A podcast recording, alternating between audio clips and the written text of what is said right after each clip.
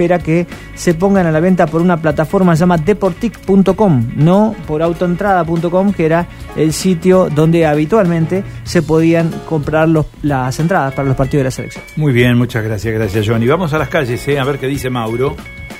Móvil. Informa Mauro González. Mauro.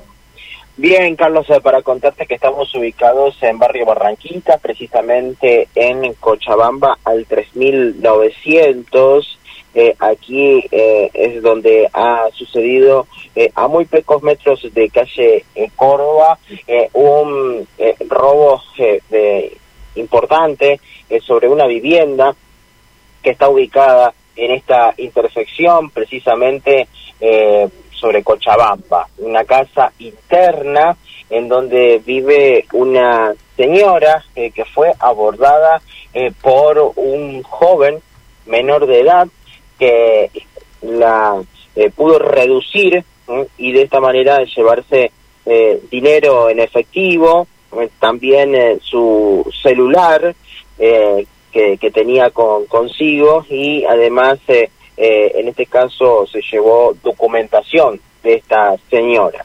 Esta persona es una señora mayor que cuenta con hemiplegia.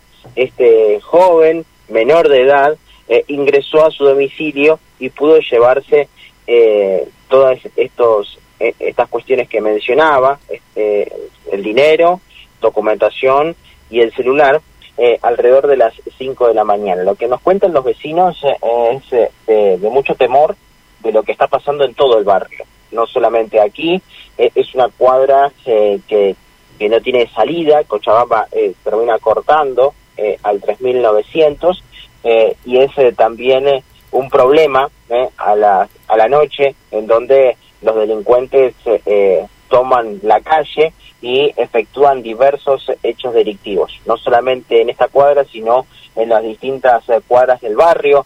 Ya varias ocasiones hemos hablado con los vecinalistas que nos cuentan de estas distintas situaciones que pasan a menudo de inseguridad, sobre todo lo que es el barrio. Estamos ubicados a unos 200 metros hacia el este de Avenida Presidente Perón y eh, los vecinos están bastante preocupados, están eh, juntándose para dialogar sobre, sobre esto que, está sucediendo y pidiendo la respuesta de las autoridades ante estos reiterados hechos. Reitero, esto sucedió en Cochabamba al 3900 alrededor de las 5 de la mañana. Sí, tenemos muchos reclamos del barrio, inclusive gente de trabajo que sale todas las mañanas a tomar los ómnibus, a buscar el transporte para llegar a los lugares de trabajo, a veces no llega a las esquinas a tomar el transporte. ¿Por qué? Porque le roban los celulares, les arrebatan pertenencias, carteras, sobre todo a las mujeres, ¿no? Son principales víctimas de este accionar delictivo que no tiene control. ¿eh? Bueno, gracias Mauro, gracias. ¿eh? Abrazo, Chau, chau. 827, Mauro González, ¿eh? reportando novedades. Bueno, ustedes saben que... Mm,